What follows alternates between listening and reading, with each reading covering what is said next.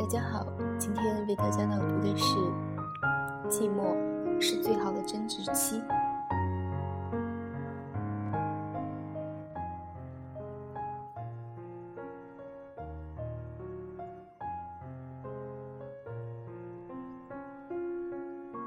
年轻时怕寂寞，年老时望独处。在朋友圈看到一个朋友写了一句话。朋友三十五岁，刚有了孩子。他说：“逐渐了解了，为什么许多男人每次回到家，都要在车里坐一会儿，抽上一根烟。因为回到家，你就变成了爸爸，变成了丈夫。你是顶梁柱，是擎天柱，是木铁柱。”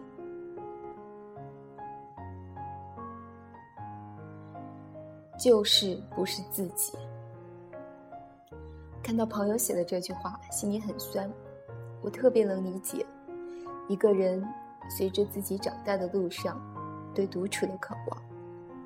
随着有了事业，有了团队，有了家庭，责任感强了，独处的时间也就少了。那时，总会在夜深人静时想起当时的年少轻狂。和对未来无限向往。寂寞是最好的增值期。不幸的是，那些独处的时间，终究会随着我的年龄增长而消失。我记得一个朋友前些时间在准备一个英文辩论比赛，因为需要查阅大量资料，背诵大量专有名词，于是很好玩的他。竟然三个多月电话打不通，后来我才知道他去了个安静的地方，租了个房子，每天除了查资料，就是对着墙一遍遍的自己跟自己用英文对话，搞得后面都快人格分裂了。幸运的是，那年辩论赛他拿了最佳辩手。他说：“只有偏执狂才能创造卓越。”而我说。因为那些寂寞时光，才创造出卓越的他。这世界上很多留白的事情，都是一个人在寂寞或饥饿时想出来的。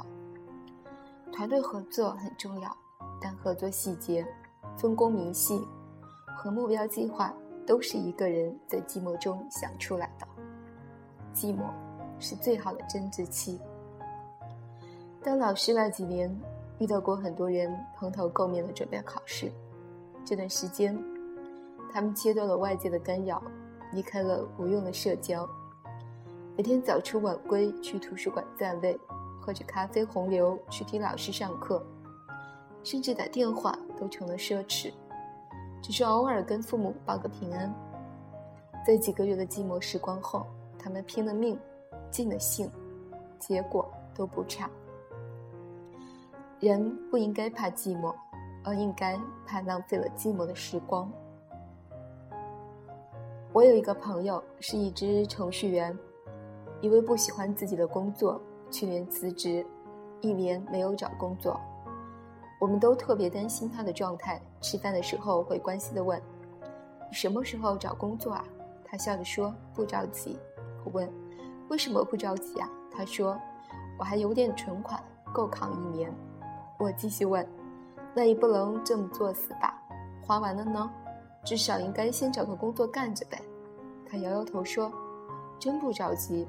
试问，人生有多少时间可以这样什么事情也不做呢？”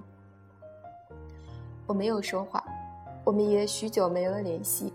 一年之后，我才知道他的厉害。这一年的 gap year，他考的驾照，健身减肥二十斤。读了一百多本书，自考了注册会计师，从此成功转行。当他走进了一家会计事务所时，他才告诉我们，这一年为什么很少能看到他，因为他在这一年的寂寞时光里厚积薄发着，平静的努力着，终于他成功转型，亮瞎所有人的眼睛，变成了自己喜欢的样子。相反。我遇到大多数的人，在人生寂寞的时光中，因为纠结、焦虑，最后浪费了最能让自己升职的机会。我另一个朋友在被解雇后，成天睡觉睡到天亮，竟然买了个电视，回到家第一件事情就是打开电视扫台。一年过去后，除了胖了好几斤，就是存款花的差不多了，人没有任何变化。后来他不得不离开北京，回到父母开的公司找了个闲职。要知道，他不是特例，很多人都是因为没有用好自己的寂寞时光。最终失去了改变自己的机会。其实，当人毕业后过上了朝九晚五的生活，才发现，白天没时间学习，晚上没力气改变，渐渐的，也就习惯了平庸的生活状态。许多人被问到大学四年最后悔的事情，他们的回答都是没有好好学习。其实，大家并不是后悔大学四年没好好学习。而是后悔，没有利用好那些寂寞的时光。这些时光明明可以去图书馆，却被花到了无用的社交上；明明可以去磨练出一技之长，却被用在被窝里；明明可以拿来改变自己，却被废在了韩剧、游戏中。到头来，大学四年确实不再寂寞，却在毕业后怀念起了这段无忧无虑的匆匆岁月。说白了，这不是怀念，不过是悔恨。为什么自己没有珍惜时间？我上大学的时候干了两件事情，直到今天会很自豪。第一，自己关在房间里苦练英文，每天四十分钟，雷打不动，坚持了八个月。第二，和几个好朋友组织了读书会，每周一本书，坚持不懈。这些面对空无一人的教室的日子，在图书馆无人问津的时光，让我大学四年磨练出一技之长，更让我懂得了外面的世界。最重要的是，我开始明白，寂寞是常态，强者通过寂寞修炼，弱者浪费寂寞消遣。不过，出来混都是会还的。走入社会后，我经常发现。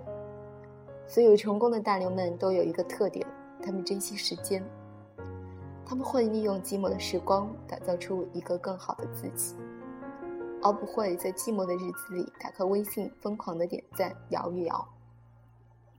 所以不用羡慕那些在台上熠熠生辉的人，也不用羡慕那些在其他领域叱咤风云的人，他们不过是在没人的时候耐住了寂寞，自然。也就能在今后享受得起繁华。愿我们都能耐住寂寞，用好生殖期，成为更好的自己。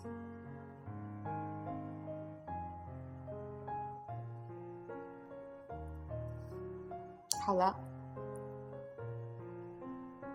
嗯，今天的节目到此结束，感谢大家收听。